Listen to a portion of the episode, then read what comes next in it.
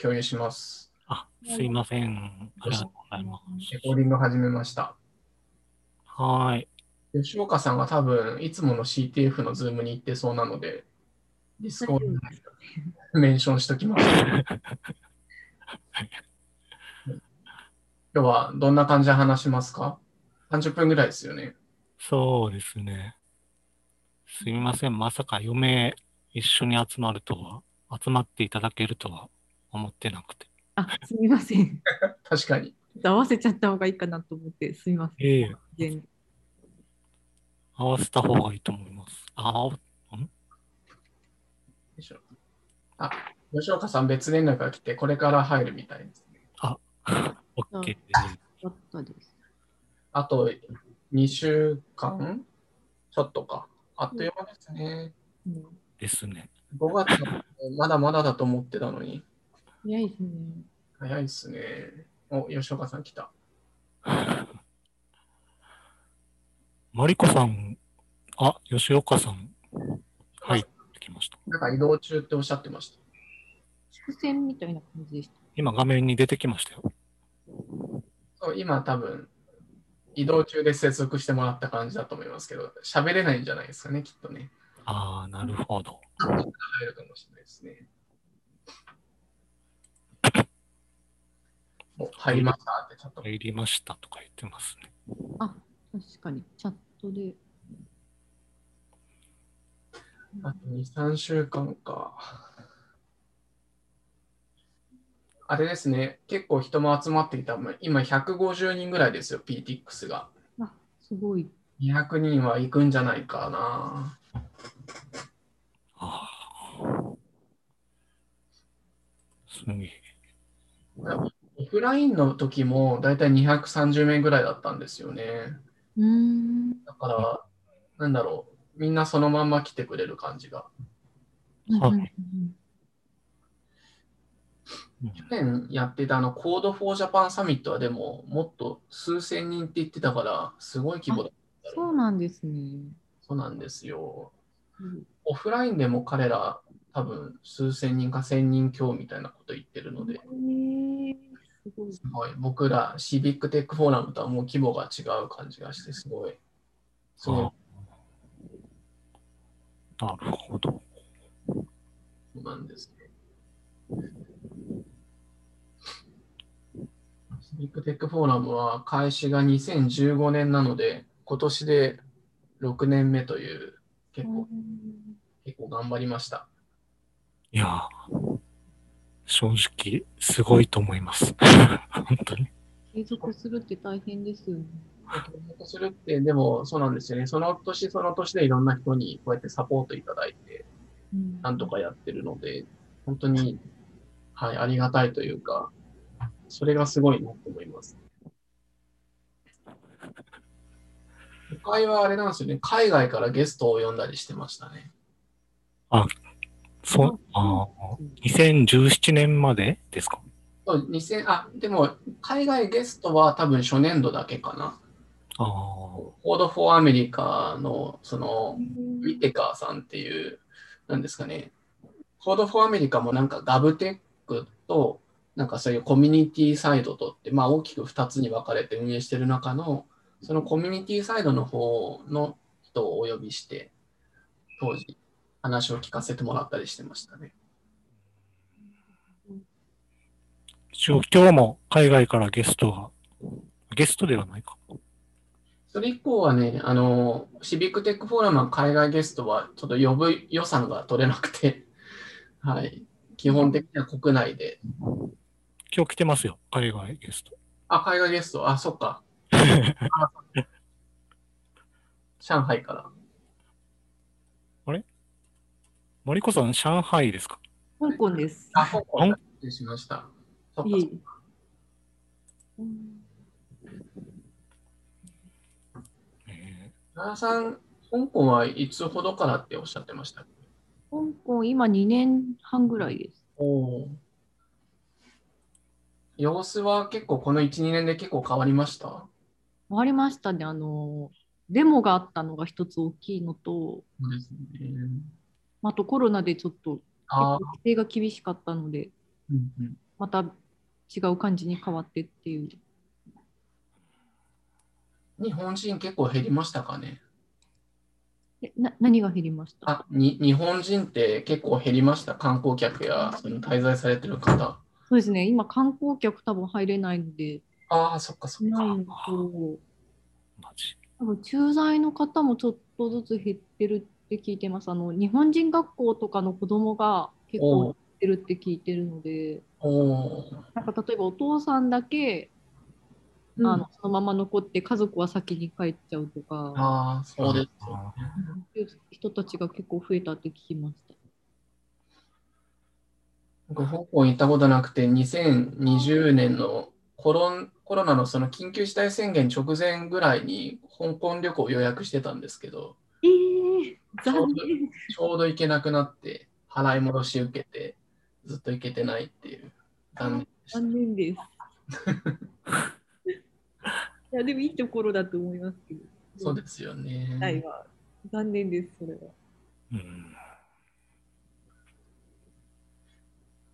しばなおらさくんは難しいですね。そうですよね。須野さんは沖縄ですよね。はい。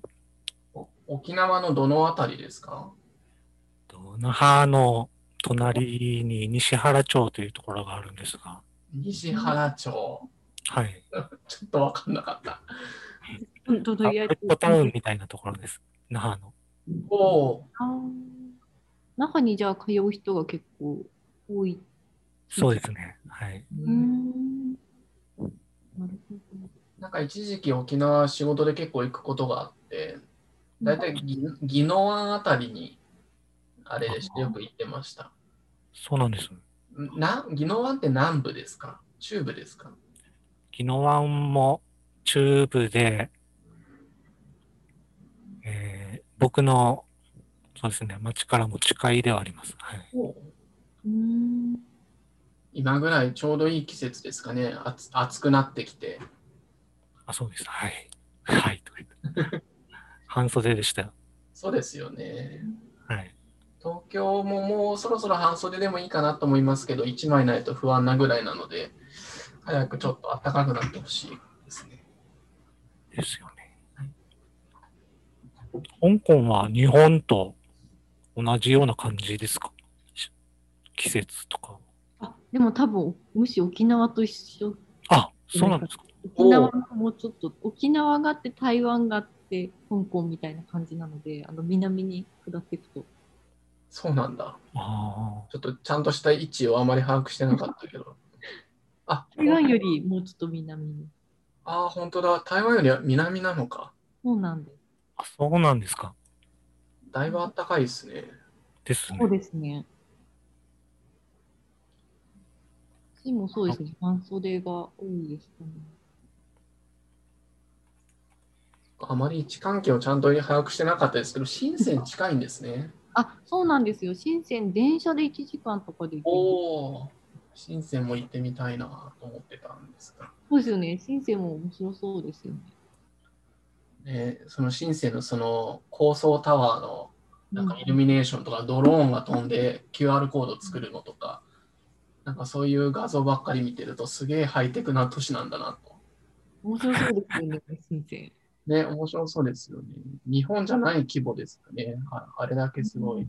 なんかすごいですよね。ほん香港はそこまでそういうのはないんですかね。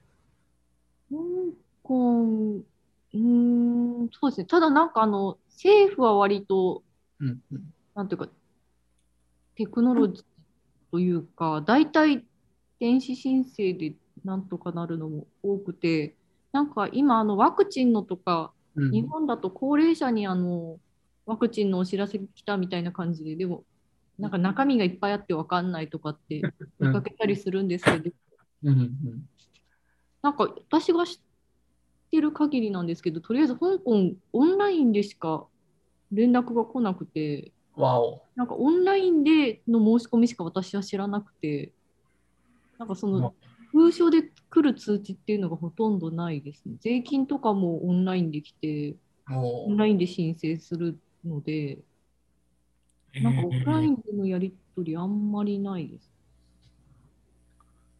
素晴らしい。日本はオフラインがメインですもんね、まだね。めちゃくちゃオフライン感ありますよね、あの、そうなんですよね。あれ見てると。なんか封書で紙も多いしみたいな。あ今回でもあれですね、コロナ禍で何でしたっけ、あの助成金みたいなのいくつかありましたけど、それは結構オンラインが多かったな。あ多分通常オンラインだと思います、ね。まあ、やっぱりそっちがメインですもん ね。あんまりオフライン見かけないですね。うん最初にあの ID カード取りにうん。行く時は、なんか住んでますみたいな証明の ID カードはあのカード受け取らなきゃいけないのでほうほうほあの直接行って出しますけどそれ以外あんまりうオんフラインで行くことないですね。この ID がマイナンバーカードみたいな形になるそんうで。ですすそうですそうですだからそそうですねだからそれもあの税金とかもそのナンバーがあってなんか申請すると税金のナンバーも別途もらえてそれ使って全部こうオンラインでやれる感じです。うんうん、オンライン結構進んでる感じはあります。う早く日本も追いついてほしい。ねえ早く、追いつく気配ないですけどね、なかなか。紙多いですよね、紙。うん基本通知紙ですもんね。ね、本当ですよね。うんまあ、これからですかね。ねえうん。でもあれなんですね、コロナでちょっと公務員の方もうん。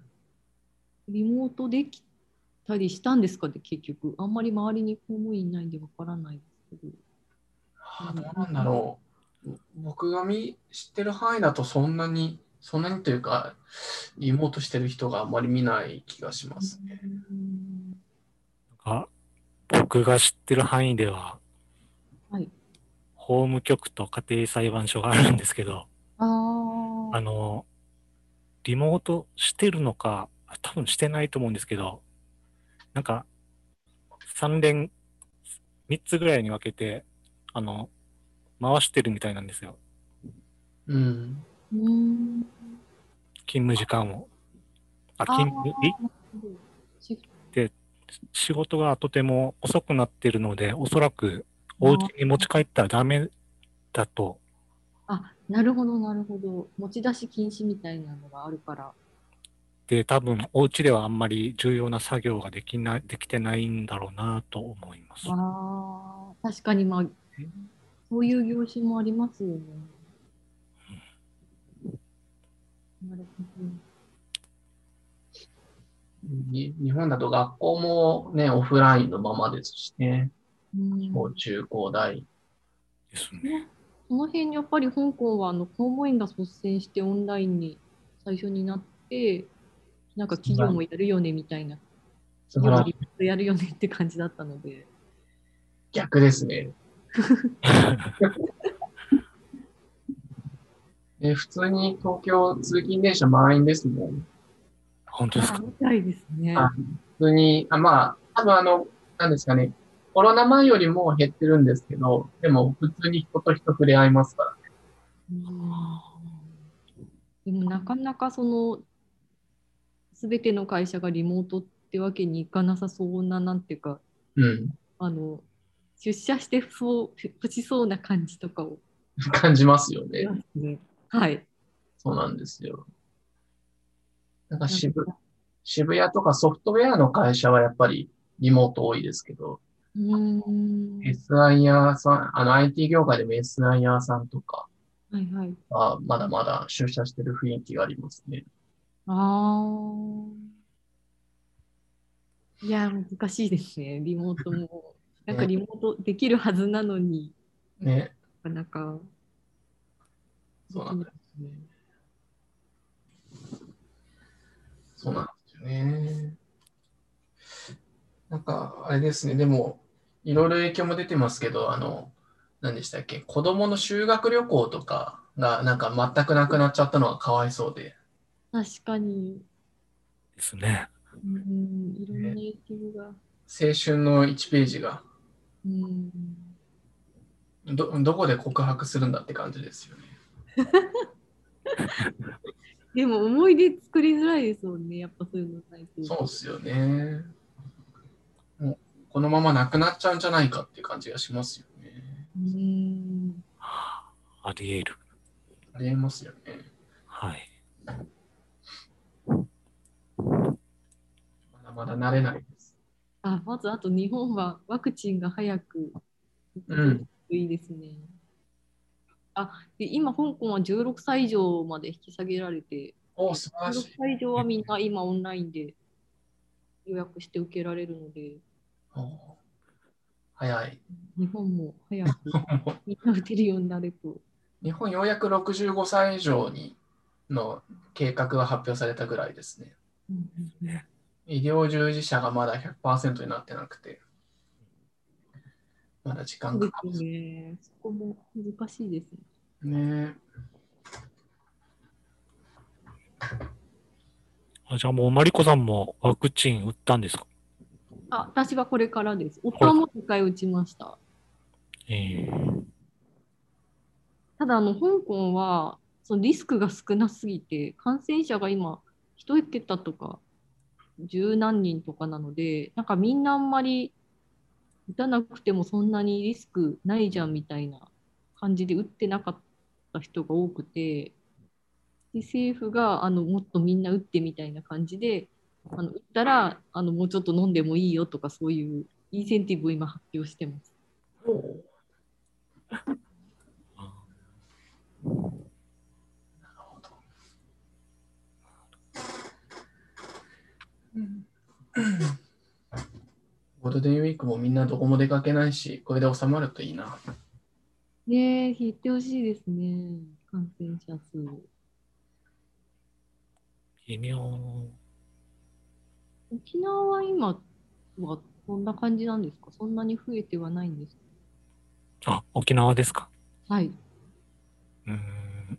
ふ高止まりっていう感じです。 あ、じゃあ、いいわけでは、はい。決して状況がいいわけではないっていう。な。いですね。あ本当は緊急宣言緊急事態宣言か。な出るほどてもおかしくないと思うんですけど、うん今はまん延防止うんうん措置で進んでます。ああ。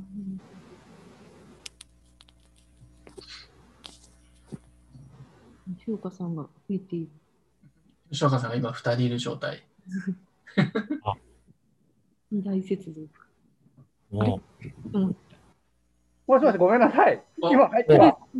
いらっしゃいませ。ういらっしゃいませ。ごめんなさい。遅くなっちゃって。ええーっと。はい。入ったかな入ったかなこれで。入ってま聞こえすてよ。ますあ、。よかった、よかった。よかった。お疲れ様です。お疲れ様です。お疲れ様です。お疲れ様です。お仕事帰りですか。あの、お話は、お話は聞いてました。ごめんなさい。ごめんなさい。ああなんか話の腰持っちゃってごめんなさい。あ、いいえいいえ、大丈夫です。せっかくのあれを。いやーよかった。新幹線、あの、 沖縄からビッグウェーブが来たんで、新幹線が早く進んだみたいです。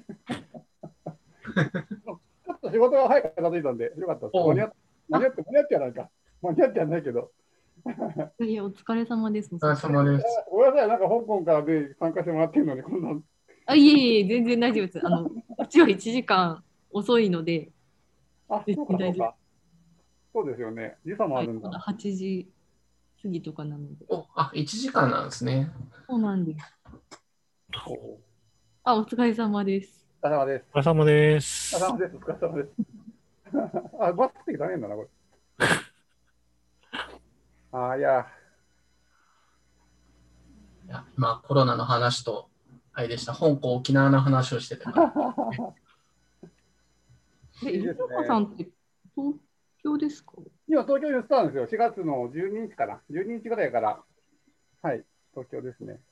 その前はどちらだったんですか愛知です。愛知県。あそうなんですよ。ー、なるほど。愛知県で、こう、なんていうか、あのひっそりと、ひっそりと会社に人生を送ってたんですけど、なんか知んないけど、召し上げられましたよ。ろくなことはないです。ろくなことはない。いやいやいや。ですか愛知から引っ越しされた感じですかあ、そうです、そうです。愛知から引っ越してきまして。まあえー単身赴任で、おうそうなんですね。そうです、そうです。なんで、はい、あの、娘、子供二人を残してきてますね、今。それはちょっと寂しいですね。悲しいことに。まあでも楽だな。楽かもしれない。まあでも近いっちゃ近いですよね。そうですね。帰ろうと思えば帰れますんで、なんとかやってますね。えお子さんはもう結構大きいんですかえっ、と、中3と小3なんですよ。おお、で、あー下の子が、まあ、うちのかみさんがそんなにメンタル強くなくてですね、 おう、下の子が小さいという理由で、あの、なんていうか、そういうキャリアを拒否してき続けてきたんですけど、うん。もう意外に子供もでかいだろうという、あ の、衝突がありまして、いやいや、まだ小さいって言ったんだけど、ダメだったっていう。なるほど。あんまり環境を変えたくない感じなんそうですね、環境変えてもね、いいことないんでっては言ってたんですけどね。まあでもしょうがないですね。あの、宮遣いなんで。しょうがないですあ、そうなんですね。宮遣いっていうか、まあ会社、サラリーマンなんでしょうがないですね。ああ、なるほど。はいはい。うんあ、で、オフの方。ちなみに僕もあれです、あの、生まれ愛知県でした。あ、えそうなんですね。俺、中バ学ブさんね、確か小金高校なの、なんかみんななんかで見た覚えがあるんだよな。なんか小金高校ってご存知ですか僕、小金高校なんですよ。だから同じ出身なんですよ。多分同じなんですよ、高校が。先輩ですかそうそう先輩かわかんないけど、いや、わかんないけど、同じ高校じゃないですか。そうそう年はまあいいとして、多分同じ同じ高校なんですよ。だから、そうそんな、そんな共通点。すごい、 そう。松戸、松戸にある、松戸かな、松戸にある小金そうです、高そ校う。です。あの、千葉県松戸、新松戸にある小金高校。そうそうそうそうそうそう。あら、あの、私服でしたよね。そう、私服だった。あ、そうなんでー、すか。え中央大から私服だったんですよ。あへーそうなんですね。じゃあうん、先輩ですね、確実に。いやいやいやいや。いやいやいや、あの、ー、ああれです、あの、テクテックの先輩ということで。へーそんな偶然があるんですね。ちょっとびっくりしました。そうなんですよ。すごくね、あのね、いいつか、いつか話をしようと思ってたんですけど、ね、今ここで。高校一緒 だった。すごい。うん。そう僕もね、すごく、なかなかお会いしないので、うん。今、今制服になっちゃったみたいですよ。あ、そうなんですかはへい。ーこの春から実は娘が小金高校に行ってて、あ、そうなんだ。あ、でもさん、え、お子さん大きいですね、そんなに。そうなんです。もう JK です、JK。高校生。えー、そうなんです。自分の、自分の母校に子供が行くっていう、ちょっと感慨深いです ね。ちょっとそうなんです。マイルドヤンキー感が出てきました。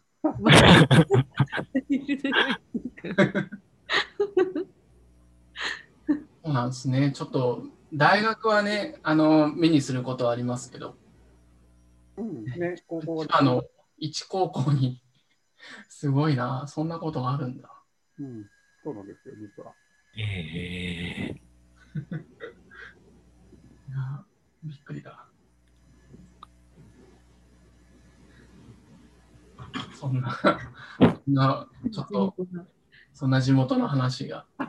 ごめんなさい、なんか地元。いや、いやー、いいです。社会人になって初めてですね、なんかそういう同じ高校の同級生とか知ってる人以外ではお会いするのは。うん、ですよね。ーもうあんまり、うん。そうなんですよ。千葉に、あ、千葉って、僕今、あの、浦安に住んでるんですよ。浦安から東京に通ってるんですけど、はい。うんあの、だから、近いんですよね、松戸。いざ行こうと思ったら行けるんですけど、っていうとこですね。そうですよね。うん。電車で武蔵野線とかで1本ぐらいですかね。そう。浦安って面白くて、多分日本、千葉県で一番小さい市で、えあの市町村、うん、千葉県の一番市町村で、で、国土の10分の1くらいはディズニーランドなんですよね。 ディズニーランド言い過ぎかなごめんなさい、10分の1言い過ぎかもしれない。ちょっとね、いあのー、あのイメージはそんな感じです。いいい加減なことを言ってるんですけども、国土の10分の1は多分ディズニーランドなんですよ。そうですよね。という、ひどい、ひひどいあの東京から侵食されている。 まあ、漁師町、もともと漁師町だったんですけど、はい。っていうことが最近分かってきました。ちょっと面白いなと思って。国土の何分の1かちゃんちゃんと調べようと思ってた んですけど最近思ってるんですよ。夢の王国に、そうそうそうそう。そうなんだ。えいや、いいとこですけどね、浦安もね。そうそう、海が近くて。そうそう。まあでも沖縄もね、僕はちょっと、宮城さんにあの波の写真をもらっていただいたけど、めちゃくちゃ海きれいと思いながら。うん沖縄いいな。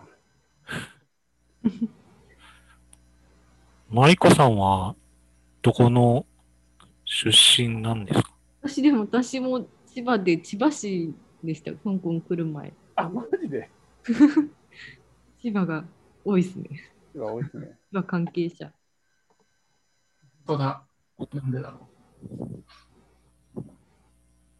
千葉は結構シビックテックもいろいろ盛んですね。あそうなんですねはい。あの、千葉市もコードフォー千葉がありますし、なんかシビックテック全千葉っていう、あの、千葉のコードフォーなんちゃらをまとめた連合組織があって、うーん結構その情報の共有とか迅速にされてますね。あそうなんですねはい。今度覗いてみますなんかやっぱり一つのその一地域コードフォー千葉とかコードフォーなんたらとかだけだとなかなかマンパワーというかですね、やっぱり足りないところもあるので、みんなで共同しようみたいな。おうんうんあ、本当だ、もう時間ですかね。30分か。僕はあと5、6 5分ぐらいなら大丈夫ですが、うんうんどうしましょう。素直さん。あ大丈夫ですあと5分大丈夫ですかはい。じゃはあ35分ぐらいまでですかおね。願いします。そうあのシビックテックはあの千葉県結構盛んですね。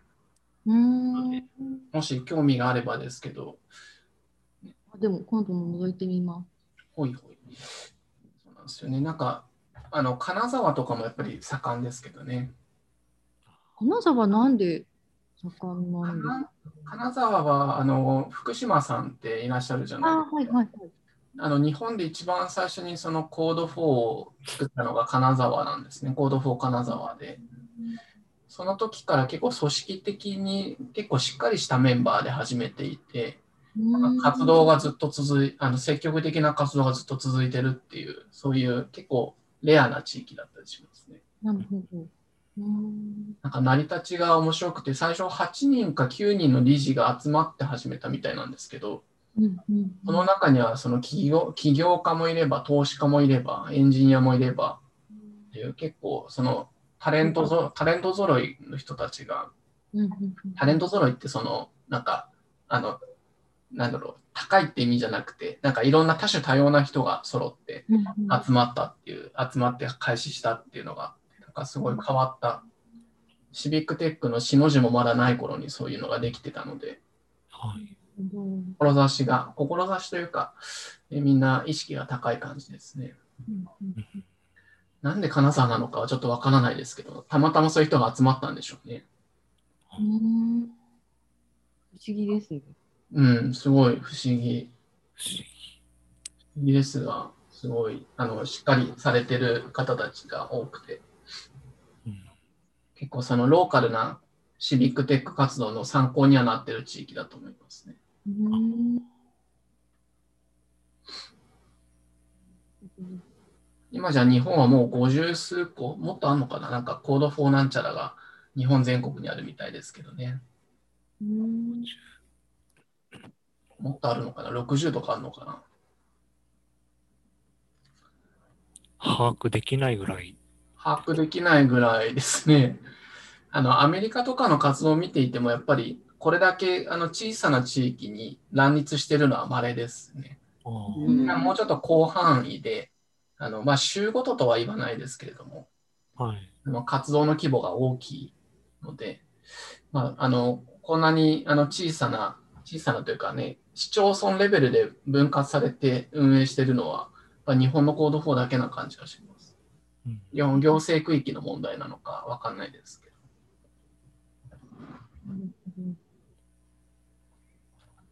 香港にはないんですかシビックテック。